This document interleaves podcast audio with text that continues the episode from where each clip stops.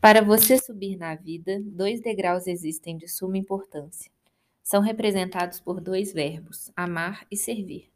Jamais desanime na escalada dos valores da alma e procure em todas as circunstâncias amar e servir a todos e a tudo, para ajudar ao máximo o progresso do planeta que o recebe tão generosamente, auxiliando-lhe a evolução.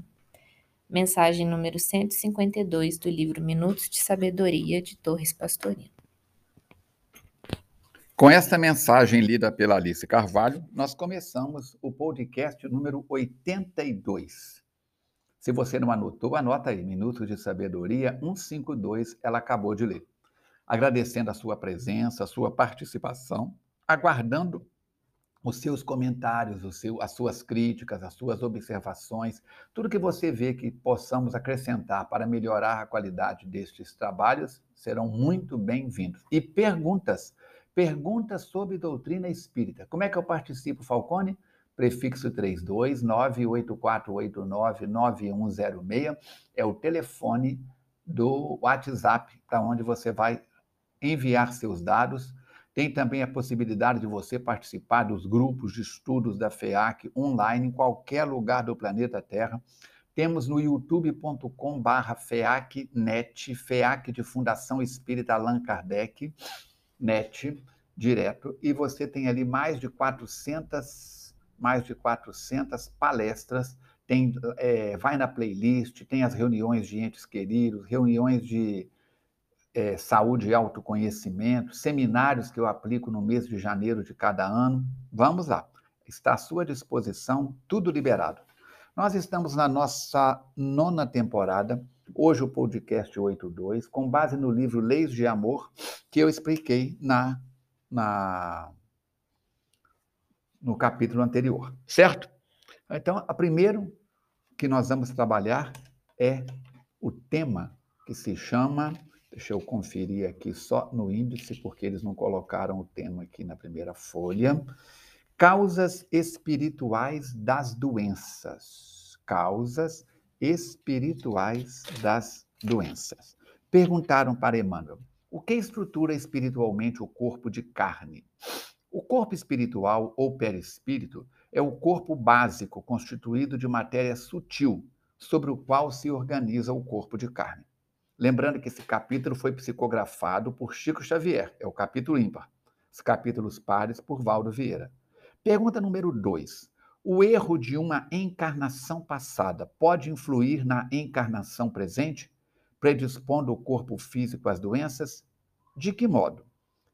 Responde Emmanuel. A grande maioria das doenças tem a sua causa profunda na estrutura semimaterial do corpo espiritual. Havendo o espírito agido erradamente neste ou naquele setor da experiência evolutiva, vinca o corpo espiritual com desequilíbrios ou distonias que o predispõem à instalação de determinadas enfermidades conforme o órgão atingido. Pergunta número 3. Quais os dois aspectos da justiça? A justiça na terra pune simplesmente a crueldade manifesta, cujas consequências transitam nas áreas do interesse público, dilapidando a vida e induzindo à criminalidade, Entretanto, esse é apenas o seu aspecto exterior, porque a justiça é sempre manifestação constante da lei divina, nos processos da evolução e nas atividades da consciência. Pergunta número 4. Quais a, qual a relação existente entre doença e justiça? No curso das enfermidades, é imperioso venhamos a examinar a justiça, funcionando com todo o seu poder regenerativo para sanar os males que acalentamos? Pergunta número 5. Eu estou falando continuamente, mas você pode a cada pergunta parar e raciocinar no conteúdo dela. Pergunta número 5. O que faz o espírito antes da, de reencarnar-se, visando a própria melhoria? Antes da reencarnação, nós mesmos, em plenitude de responsabilidade, analisamos os pontos vulneráveis da própria alma advogando em nosso próprio favor a concessão dos impedimentos físicos que, em tempo certo, nos imunizem ante a possibilidade de reincidência nos erros em que estamos incursos. Pergunta número 6. Que pedem para regenerar-se os intelectu intelectuais que conspurcaram os tesouros da alma? Responde Emmanuel: artífices do pensamento, que malversamos os patrimônios do espírito, rogamos em peços cerebrais que se façam, por algum modo, alavancas coercitivas contra as nossas tendências ao desequilíbrio intelectual. Pergunta número 7. Que medidas de reabilitação rogam os artistas que corromperam a inteligência? Artistas que intoxicamos a sensibilidade alheia com os abusos da representação viciosa imploramos moléstias ou mutilações que nos incapacitem para a queda em novas culpas. Pergunta número 8. Que emenda solicitam os oradores e pessoas que influenciaram negativamente pela palavra? Tarefeiros da palavra que nos prevalecemos dela para caluniar ou para ferir? ferir? Solicitamos as deficiências dos aparelhos vocais e auditivos que nos garantem a segregação providencial. Pergunta número 9. Que providência retificamos, que providências retificadoras pedem para si próprios aqueles que abraçaram graves compromissos do sexo? Criaturas dotadas de harmonia orgânica que arremessamos os valores do sexo ao terreno das paixões aviltantes, enlouquecendo corações e fomentando tragédias, suplicamos as doenças e as inibições genésicas que, em nos humilhando, servem por válvulas de contenção dos nossos impulsos inferiores. Pergunta número 10. Todas as enfermidades conhecidas foram solicitadas pelo espírito do próprio enfermo antes de renascer? Nem sempre. O espírito requisita deliberadamente determinadas enfermidades de vez que em muitas circunstâncias, quais aquelas que se verificam, verifica, verificam no suicídio ou na delinquência, caímos de imediato na desagregação ou na insanidade das próprias forças, lesando o corpo espiritual, o que nos constrange a renascer no berço físico, exibindo defeitos e moléstias congênitas em aflitivos quadros expiatórios. Pergunta número 11 quais os casos mais comuns de doenças compulsórias impostas pela lei divina. Encontramos, diz Emmanuel, numerosos casos de doenças compulsórias impostas pela lei divina na maioria das criaturas que trazem as provações da idiotia ou da loucura, da cegueira ou da paralisia irreversíveis, ou ainda nas crianças problemas cujos corpos irremediavelmente frustrados durante todo o curso da reencarnação, se mostram na condição de células regenerativas para a internação compulsória daqueles que fizeram jus a semelhantes recursos drásticos da lei. Justo acrescentar que todos esses companheiros, em transitórias, mas duras dificuldades, renascem na companhia daqueles mesmos amigos e familiares de outro tempo, que um dia se acompliciaram com eles na prática das ações reprováveis em que delinquiram. Pergunta número 12. A mente invigilante pode instalar doenças no organismo?